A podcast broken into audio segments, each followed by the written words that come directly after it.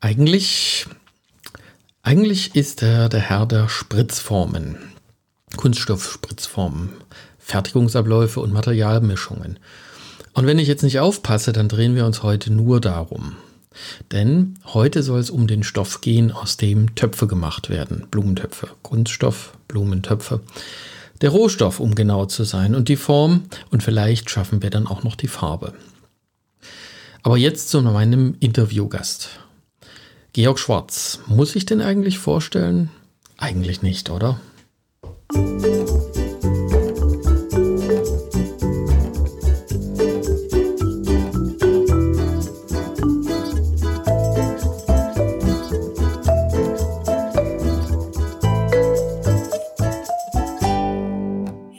Hallo und herzlich willkommen zum Kaktus Podcast. Ich bin Ulrich Hage und heute geht es um schwarze Töpfe.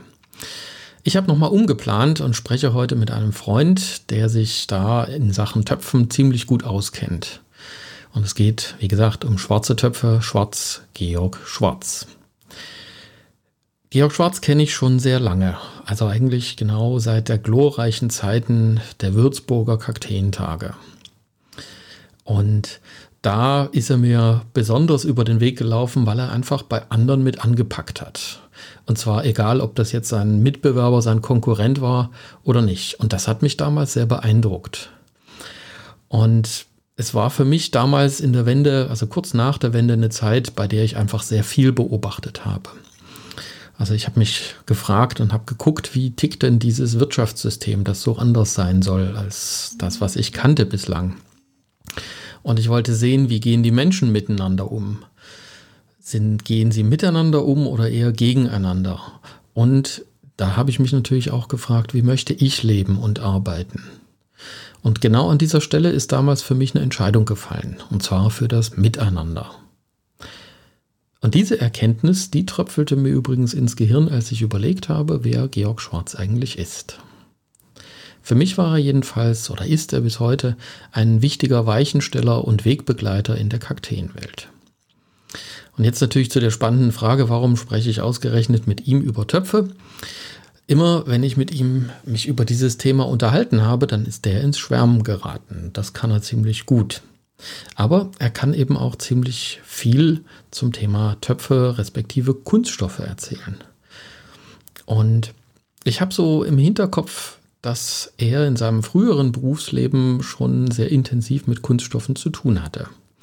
Aber wie das genau war, das frage ich ihn jetzt einfach selbst und rufe ihn an. Schwarzplatz in Zube in Nürnberg, grüß Gott. Und hier ist Ulrich Hage aus dem Kaktus Podcast Studio. Hallo Georg. Ich habe jetzt gerade überlegt, warum rufe ich dich eigentlich zu Kunststoffen an? Äh, irgendwas war da, aber so ganz genau weiß ich es nicht. Kannst du mich erstmal darüber aufklären, was du mit Kunststoffen zu tun hast? Ganz kurz einmal zu meinem Werdegang. Ich habe mal Werkzeugmacher gelernt. Mhm. Schnitt- und Standwerkzeuge, Biegewerkzeuge. Mhm. Und dann bin ah. ich in die, ja, in die Richtung Fertigungstechnologie reinmarschiert, also weitestgehend mit allen möglichen. Äh, Aber mit Kakteen hatte das nichts zu tun, oder? Mit Kakteen hat es absolut nichts zu tun. Ja. War, äh, also die erste Frage, was, was sind die drei wichtigsten Kunststoffe für Töpfe? Was, was genau. spielt denn da jetzt für Töpfe, bei den Töpfen so die, die größte Rolle? Also was ist der, der also ja. woraus werden die meisten Töpfe gemacht?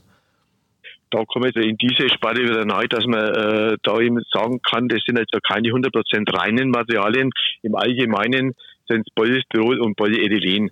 Äh, überzogen die meisten Kunststoffe werden sich eigentlich aus BE, also das Polyethylen gemacht. Mhm. Das hat zum Beispiel auch Sima da, die Container und so weiter. Mhm. Äh, und die Vierköpfe von, von ihm, das sind aus Polyethylen. Wir haben es auch mal bei uns mal versucht, diese Dinge aus Polyethylen zu spitzen. Da haben wir dann aber gesagt, das ist äh, von der Form her wäre das Polystyrol besser geeignet. Mhm. Die, sechs, die Sechsecktöpfe oder diese Wabentöpfe, die du kennst, mhm. die haben wir am Anfang aus Polypropylen gespitzt. Polypropylen ist wieder von der Seite her äh, relativ teuer und ist dann äh, im Kaltbereich, als wenn es dann in den äh, unteren Temperaturbereich runtergeht, unter 0 Grad, sind dann verschiedene davon äh, schlagempfindlich. Ah, okay, das heißt, die zerbrechen das, relativ das, schnell. Die können, Moment, die können, du kannst es, wie schon gesagt, du hast jetzt auch Sache, ist alles immer wegen so eine relative Sache, weil diese ganzen Kunststoffe, die werden alle dann nochmal etwas aufgemotzt, zum Teil durch sogenanntes Master Batch, also Master Batch einmal Farbstoff, beziehungsweise äh, Zusatzstoffe, die das Verhalten von dem Kunststoff wieder verändern. Ich weiß nicht, ob du die Barmerplasttöpfe kennst, die größeren davon, die sind relativ weich. Ja. Und da sind nochmal Potadien mit drin. Also Potadien, äh, ich weiß nicht, äh, du kennst aus der das Material des äh, ABS, ja. das ist sogenannte Acrylnitrit-Butadienstyrol, wo zum Beispiel die Temperaturreglergehäuse oder auch Haushaltsgeräte und so weiter gemacht werden. Das ist ein sehr hochwertiger Stoff, äh, Kunststoff und der wird aus ABS, also Acrylnitrit-Butadienstyrol, dieses Butadien, diese Butadien, das sind Gase. Das äh, heißt, das ist sowas wie eine äh, Oberflächenvergütung. Nein, nein, nein. Das sind Gase und die werden unter hohem Druck, werden die in Kunststoff-Dings mit eingebracht und dadurch äh, polymerisieren die mit dem Kunststoff und dann wird der Kunststoff weicher, also schlagfe schlagfe ah, okay. schlagfester. Ja, okay. Also es ist praktisch eine weichere Struktur dann und da werden also diese Kunststoffe äh, eben verändert. Äh, zum Beispiel dieses Polystyrol, wo wir unsere Töpfe, da die 13er Töpfe dann produzieren, mhm. da haben wir früher einen relativ günstigen Kunststoff gehabt, der war aber schlagempfindlich. Ja. Wenn die, wenn die Töpfe aus der Maschine rausgefallen sind und der nächste ist draufgefallen, das ist circa einen halben Meter und ist mit der Ecke unten auf dieser Seitenwand drauf, dann ist das gesprungen, dann haben wir einen Sprung mhm. gehabt. Und das war das Problem. Und dann sind wir auf einen höheren, höherwertigen Kunststoff umgestiegen, der schlagfest ist. Das heißt, da sind also über dieses Masterbatch, also diesen Farbstoff, ist dann nochmal zusätzlich irgendwas drin, frag mich aber jetzt bitte nicht was, mhm. was dann nochmal mit eingemischt wird und dadurch wird es dann äh, schlagunempfindlicher. Verschiedene, verschiedene füllen auch dann nochmal auf, eben aus Kostengründen oder aus Stabilitätsgründen, dass dann entweder dann Quarzmehl oder auch Glasfaser oder andere Stoffe mit eingemischt werden in diese Kunststoffe und dadurch äh, wird dann die Stabilität eben dann besser. Mhm. Ähm, aus der Recyclingsbranche raus äh, wird ja auch Kunststoff verwendet. Das heißt also, das ganze Kunststoff, den wir in die gelbe Tonne reinschmeißen, mhm. der wird ja dann nochmals selektiert über so, also geschreddert und zwar das letzte über äh, so Anlagen drüber mit, äh, mit äh, Dings, mit, mit, mit, mit äh, so Laser-Dings äh, und wird dann geht äh, auf die äh, auf die Art des Kunststoffs überprüft und wird dann entsprechend in die Richtungen geblasen. Und wie wird das überprüft? Also gibt es da bestimmte, das weiß ich nicht, spektral? Über die, über, ja, über Spektralbereich, also Aha. über die Lichtreflexe, weil das äh, macht wirklich Hochgeschwindigkeit ist das.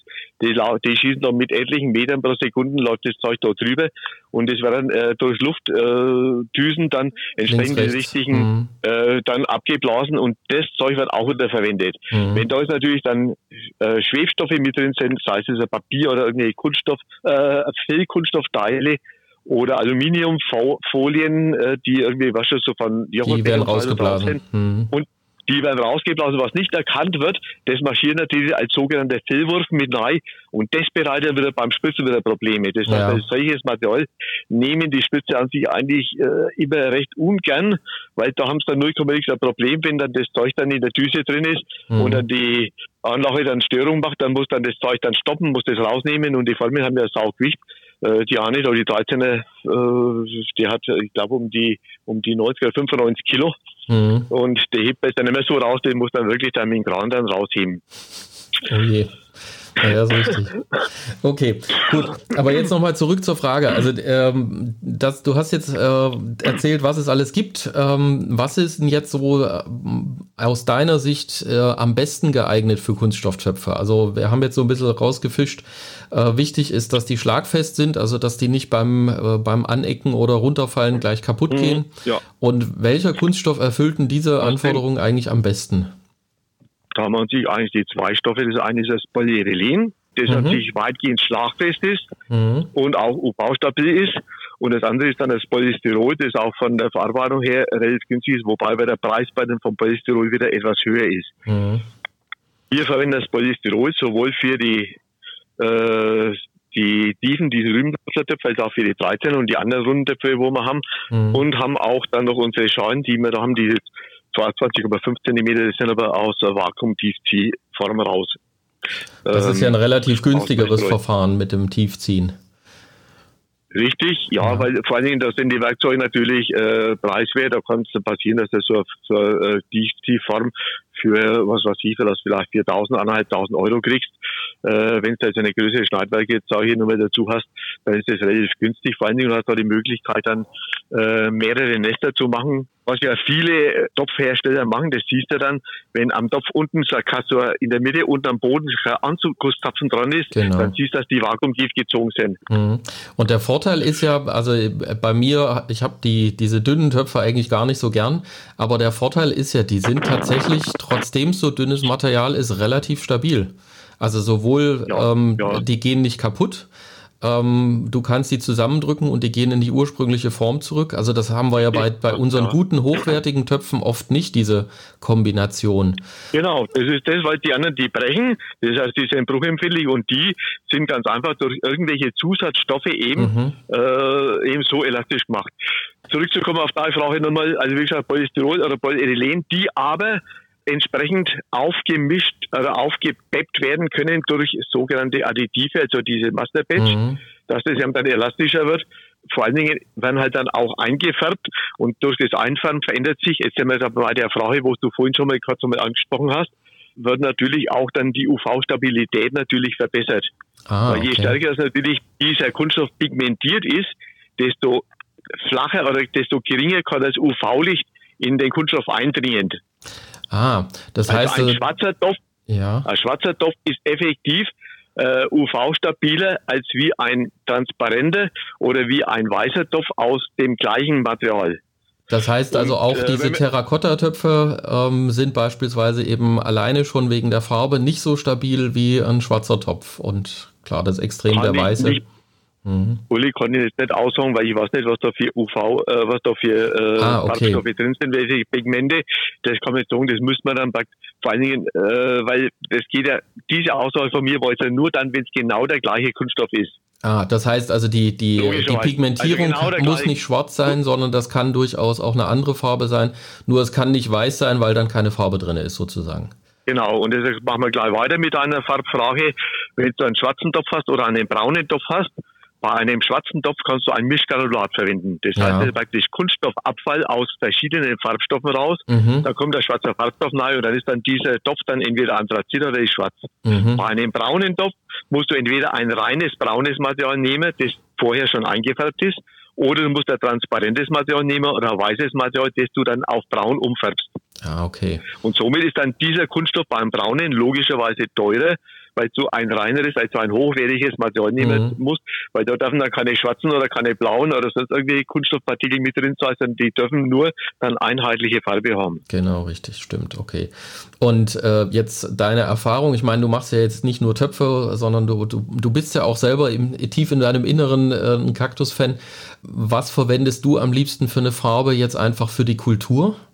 Ich verwende an sich generell schwarz, wenn ich nicht irgendwelche alte oder sonst irgendwelche braunen Töpfe irgendwas habe. Mhm. Und von dem Topf her, du weißt, wenn das UV-Licht auf den Topf drauf trifft oder, Wärme, oder das Licht drauf trifft, dann erwärmt sich der Topf. Genau. Okay. Und wenn du die ganzen Töpfe, wenn du die ganzen Töpfe im Verbund stehen hast, ist das vollkommen ohne Belang, weil die Töpfe an sich nur am Rand außen dann von der Sonne getroffen werden. Anders ist es, wenn du den Topf im Freien draußen stehen hast, irgendwie ein Container, sonst irgendwas, mhm. da wird logischerweise dann ein schwarzer Topf wärmer als ein brauner oder ein theoretisch gesehen weißer Topf.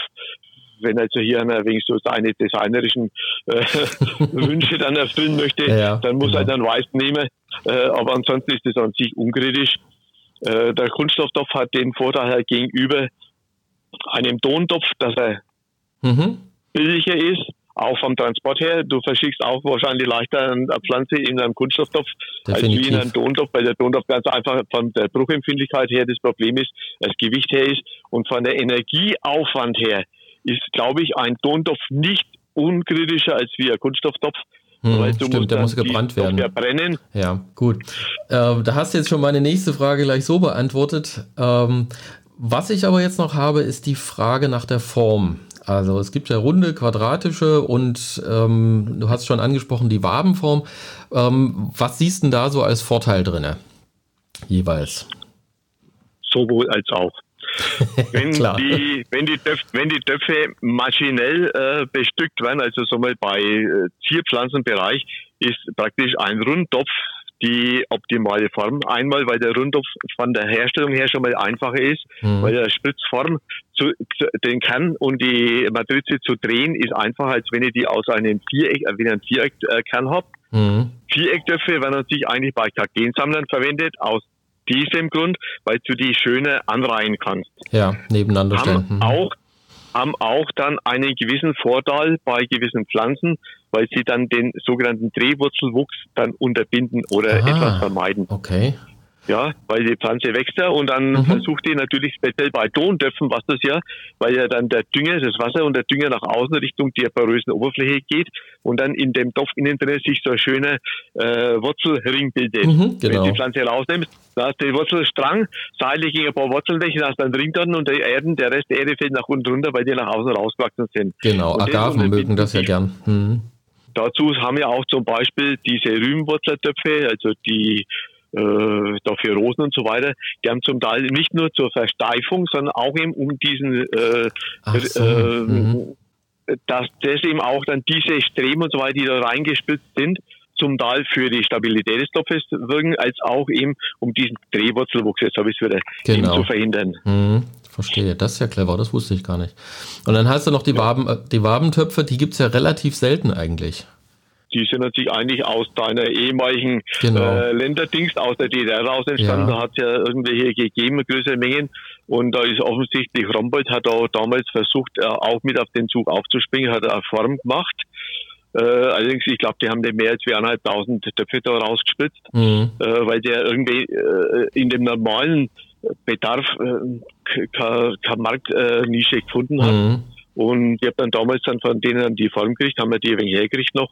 Und äh, da spitzen wir raus. Es sind Interessenten vorhanden, weil du eben äh, schön aufleiern kannst, weil natürlich die Dinge einmal relativ äh, in dieser Größe relativ stabil sind, weil sie gegenseitig fixieren. Mhm und, und äh, offensichtlich auch von der Optik eben viele eben darauf einsteigen. Also ich muss mal kurz erklären, worüber wir sprechen. Also Wabentöpfe sehen vom Prinzip aus wie eine Bienenwabe, sind sechseckig mhm. und, ähm, und die sind tatsächlich früher hergestellt worden in Berlin im VEB Pneumant. Ja. Jetzt haben wir zwei Materialien gehabt, das Polystyrol, das Polyethylen, was der nur, glaube ich, gestern mal angesprochen hat, das war das BVC. Mhm. Das wird an sich bei Töpfen an sich eigentlich nicht verwendet und äh, dürfte auch, auch aus rechtlichen oder aus Umweltschutzgründen meines Wissens nicht mehr zugelassen sein oder es wird reduziert. Mhm. Steckerichen sind ja auch früher aus, aus äh, BVC gefertigt worden. Was, Was ist jetzt das Problem bei PVC, dass das nicht verwendet werden darf? Also das finde ich ja ganz spannend. Zwei Gründe. Zwei Gründe. Das erste, PVC ist Polyvinylchlorid. Mhm. Das heißt, es ist Chlor drin. Ja. Das heißt, bei der Verbrennung, bei der Verbrennung, bei der Recycling oder sonst irgendwas entsteht Salzsäure. Ah, okay. Die muss man erst binden ja, wieder hinterher. Also, hm. Äh, das BVC an sich ist an sich nicht äh, UV-stabil. Also das heißt, PVC ist, ist für Töpfe, fällt heute eigentlich komplett flach, wird gar nicht verwendet. Mhm. Also man sieht, so ein trivialer Blumentopf, der hat tatsächlich also wirklich äh, manchmal eine ganze Menge spannende Geschichten dahinter. Ähm, gibt es denn noch sowas, jetzt haben wir also die, die drei großen eigentlich besprochen, gibt es noch sowas wie an Nischenkunststoff, also sowas eigentlich, ähm, ich sag ja. mal so, dass das, ja. das Wagyu-Rind unter den Kühen. Es gibt noch ein äh, aber da muss auch wieder aufpassen, das äh, ist auch wieder relativ teuer und hat auch eine relativ hohe Wasseraufnahme. Mhm. Äh, was wir dann noch haben, das wäre das Polycarbonat.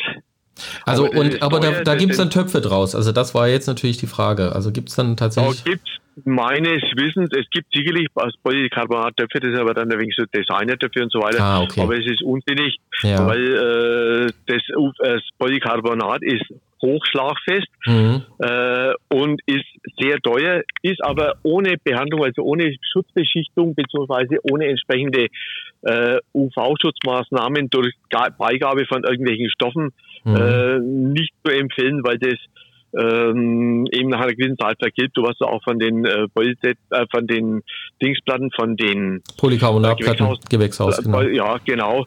Äh, Markenname ist äh, Macaron beziehungsweise Lexan und so weiter.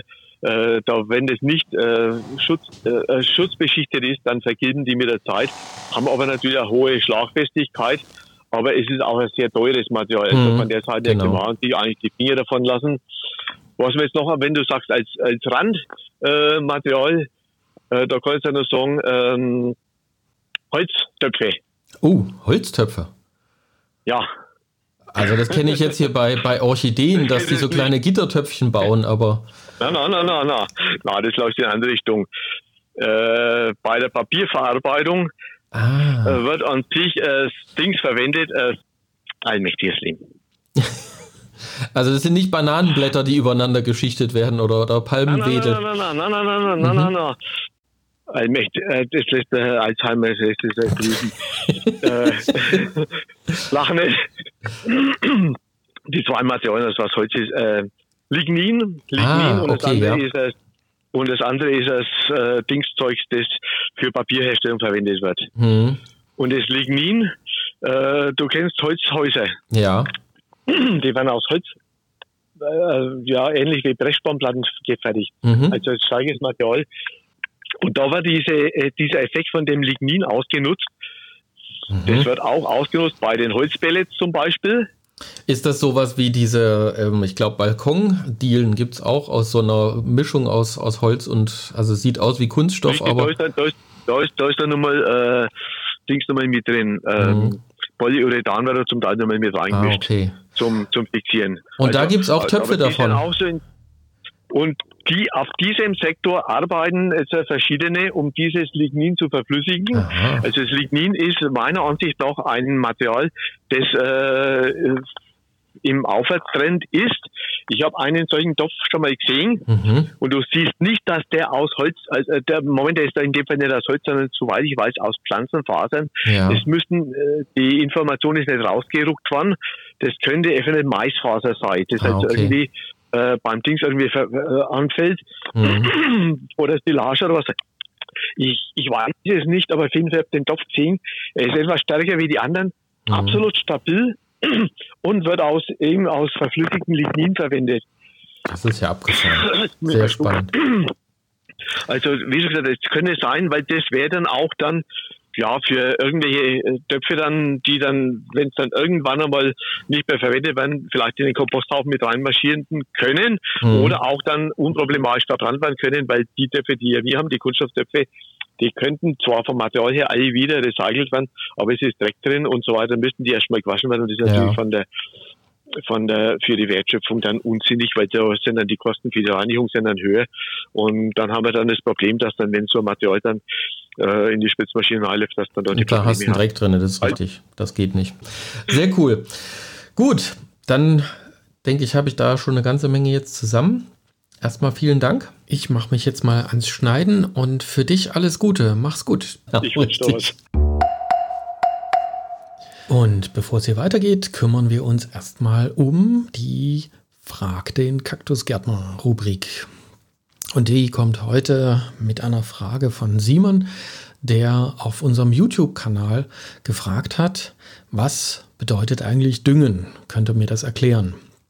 Und das ist eine Frage, wirkt als erstes eigentlich relativ trivial, ist es aber eigentlich gar nicht. Das kann nämlich eine richtig komplexe Geschichte werden. Und das soll es aber heute jetzt nicht werden, sondern heute machen wir es einfach. Also wenn es komplex ist, dann nenne ich das nämlich Pflanzenernährung und das ist tatsächlich eine Wissenschaft. Aber heute machen wir keine Wissenschaft, heute machen wir eine einfache Antwort. Ich habe eine ganz einfache von Google. Google sagt, Düngen bedeutet Dünger verteilen. Ich gebe mir ein bisschen mehr Mühe und formuliere es mal so. Düngen bedeutet Nährstoffe für die Pflanze in den Boden bringen, die sie zum gesunden Wachstum braucht. Bei den Kakteen ist das meistens, also kann man das sagen, weniger ist mehr, weil wie beim Gießen leiden Kakteen eher unter dem zu viel als am Mangel. Also ein Kaktus kommt gut damit klar, wenn er also zu wenig Nährstoffe hat, dann sieht er vielleicht ein kleines bisschen verhungert aus, aber wenn er zu viel Nährstoffe kriegt, ist genauso wie zu viel Wasser, dann wird er einfach fett und mastig und dann wird er also sehr schnell krank. Das passiert also bei Mangelernährung eher nicht. Wir düngen in unserer Gärtnerei meistens mit Flüssigdünger, der wird einfach ins Gießwasser gemischt. Und wir setzen aber auch oft sogenannte natürliche Dünger ein. Die werden einfach dann direkt in die Erde gemischt.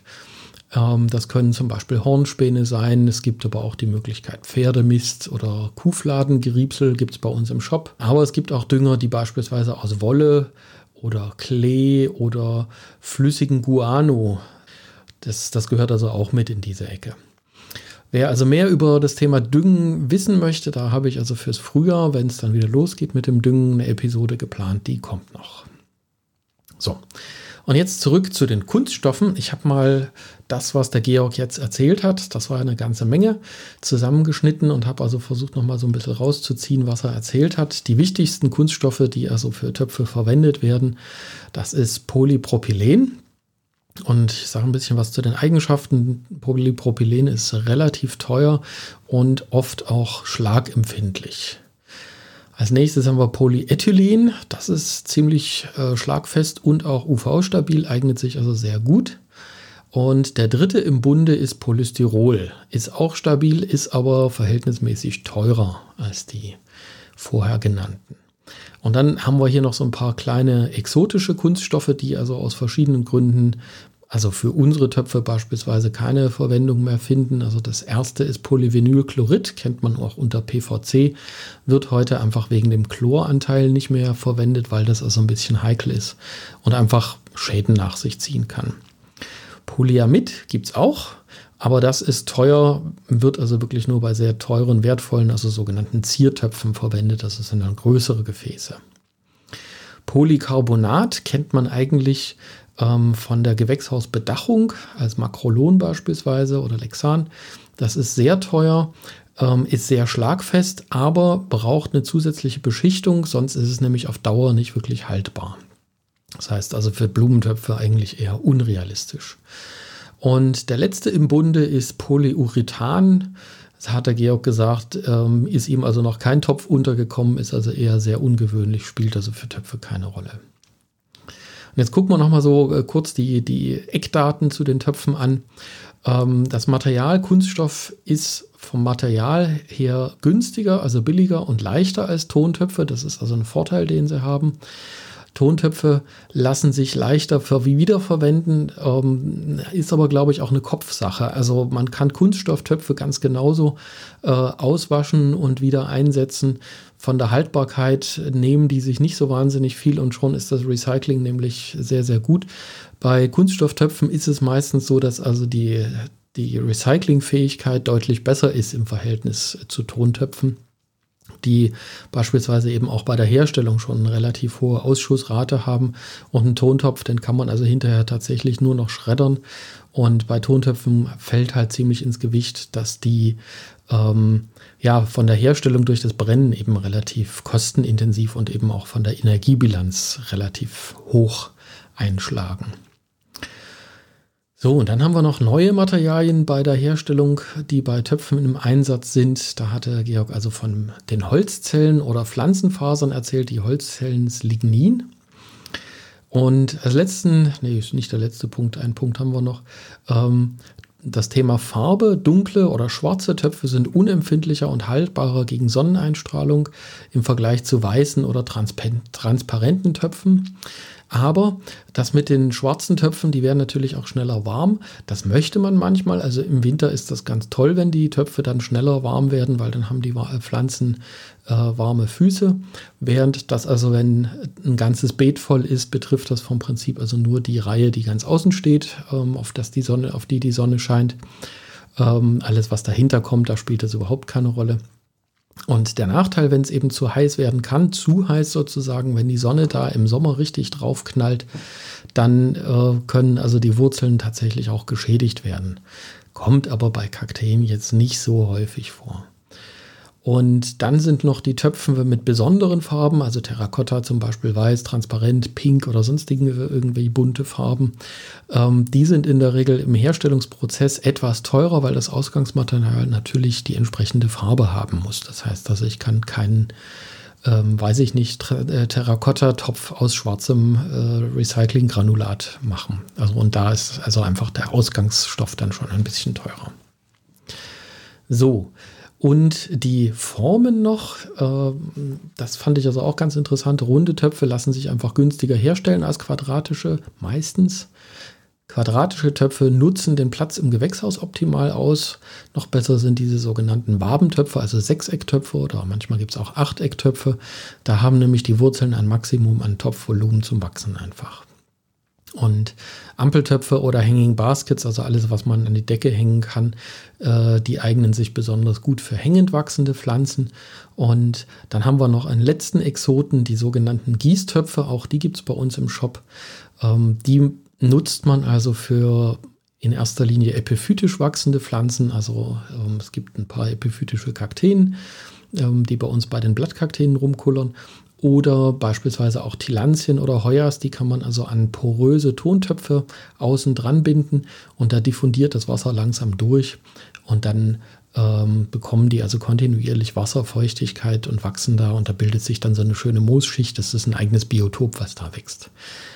Und mir ist noch eingefallen, ich habe auch noch die AirPods vergessen. Das sind also praktisch Töpfe, die kleine Luftkanäle nach außen haben und die sollen also besonders das Wurzelwachstum anregen und äh, sollten also für ein besonders äh, ja, gesundes, einen besonders, besonders gesunden Wurzelballen sorgen. Haben wir also auch aus England importiert und die gibt es also seit einem Jahr ungefähr bei uns im Sortiment. Link kommt wie immer in die Show Notes dann auch. So, jetzt nochmal zurück zu den Kunststoffen oder eigentlich zu etwas anderem. Weil bei der Recherche zu dieser Episode bin ich über einen schönen Zufall gestolpert. Anfang Dezember war ich im Interview mit der Journalistin Melanie Oehlenbach. Wir haben über das Thema Aloe Vera gesprochen. Das Interview kommt übrigens in Episode 23 dann. Und Melanie Oehlenbach ist aber nicht nur Journalistin, also schreibt, also das war ein Beitrag für die DPA, ist jetzt in verschiedenen äh, Journalen aufgetaucht, unter anderem, glaube ich, in der Zeit, wenn mich nicht alles täuscht, muss ich auch mal verlinken dann. Also Melanie ist nämlich auch Bloggerin und sie hat schon vor einem Jahr, also im Januar 2019, also mehr als ein Jahr, äh, einen Artikel über Blumentöpfe aus Kunststoff veröffentlicht. Und da geht es um die Frage, Blumentöpfe aus Kunststoff, muss das sein? Und sie hat sich mal um die Frage gekümmert, was gibt es denn im Moment für Alternativen zu den herkömmlichen, Kunststoffen, von denen uns ja Georg jetzt gerade erzählt hat. Und sie hat also da auf der Messe, auf der IPM recherchiert und hat also da, das ist die größte Gartenbaumesse, also für Profigärtner, und hat dort also eine ganze Menge interessanter Entdeckungen gemacht, unter anderem eben auch den äh, vom Georg erwähnten Topf aus Holzzellen. Äh, kann man in ihrem Beitrag auch im Bild anschauen, hat sie fotografiert und verschiedene andere Alternativen. Und äh, das, äh, den Link äh, zu diesem Artikel und auch zum Blog zu Melanie Öhlenbach, den packe ich also auch in die Show Notes. Und da gibt es also eine ganze Menge noch zu entdecken an dieser Geschichte. So, das soll es für heute gewesen sein. Ganz viel zum Thema Töpfe. Ein ziemlich langer Beitrag ist das wieder geworden.